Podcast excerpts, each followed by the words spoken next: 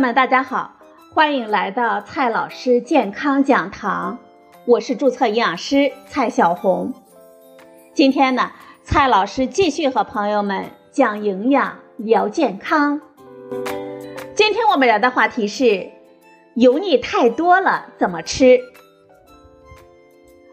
红烧排骨、油焖大虾、香辣肘子、粉蒸肉等等等等。这个假期里呀，我们天天红烧肉，顿顿女儿红。朋友们，你的胃口还好吗？突然呢，提不起食欲了，看啥都油腻。你是同款吗？事实上，如果油腻的食物吃得过多，我们体内的肾脏、肝脏、胃肠道等负荷就会比较大了，容易导致我们胃肠的消化能力减弱。这个时候呢，我们的饮食就应该循序渐进，不要着急了。如何改善油腻的饮食呢？给大家提几个建议。第一个建议，我们要优先的选择优质的蛋白质。我们选择食物的时候，首先应该尽量的避开摄入高油高脂的食物，像肥肉、炸鸡等等。水产类、蛋类、奶类等食物富含优质蛋白质，而且消化吸收率比较高，富含不饱和脂肪酸，这对预防我们血脂异常和心血管疾病都有比较大的益处。因此，食物蛋白质的摄入。应以优质的蛋白质为主，像水产类、蛋类、豆腐类等等，并且我们要注意控制总量。我们建议成年人每天平均摄入水产类四十克到七十五克，畜禽肉类四十克到七十五克，蛋类呢四十克到五十克。以上这一些呢，平均我们每天总摄入量是一百二十克到两百克。这样呢，我们既可以补充每日所需要的蛋白质，又可以提供必需的能量和其他的维生素。第二个建议，饮食当中呢，我们可以来一点膳食纤维，多吃一些蔬菜和水果。饮食上要增加富含膳食纤维食物的摄入，摄入足量的水果和蔬菜。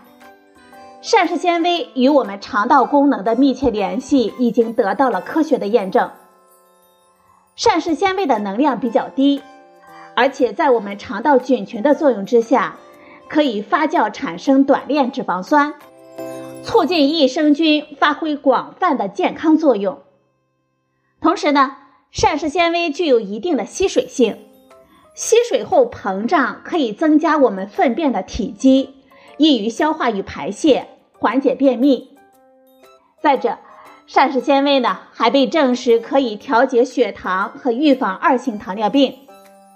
此外，膳食纤维呢也可以增加我们的饱腹感，减少额外的能量摄入。因此，我们应该多摄入不同颜色的蔬菜、水果类的食物，以增加膳食纤维的摄入。中国营养学会推荐。我们成年人每日二十五克到三十克的膳食纤维的摄入量。另外，五颜六色的蔬菜和水果呢，这在视觉上是色彩艳丽的，而且含有丰富的维生素和矿物质，这对于促进我们食欲、补充多种营养素也有一定的帮助。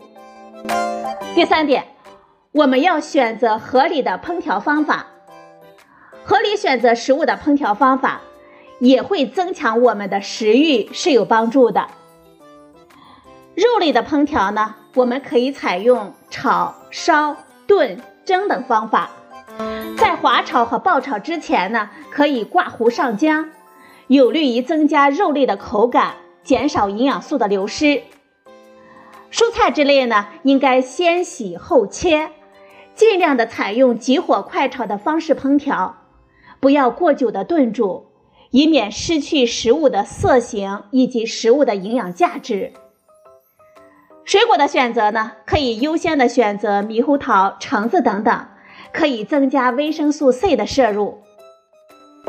第四个建议，食不过量，细嚼慢咽。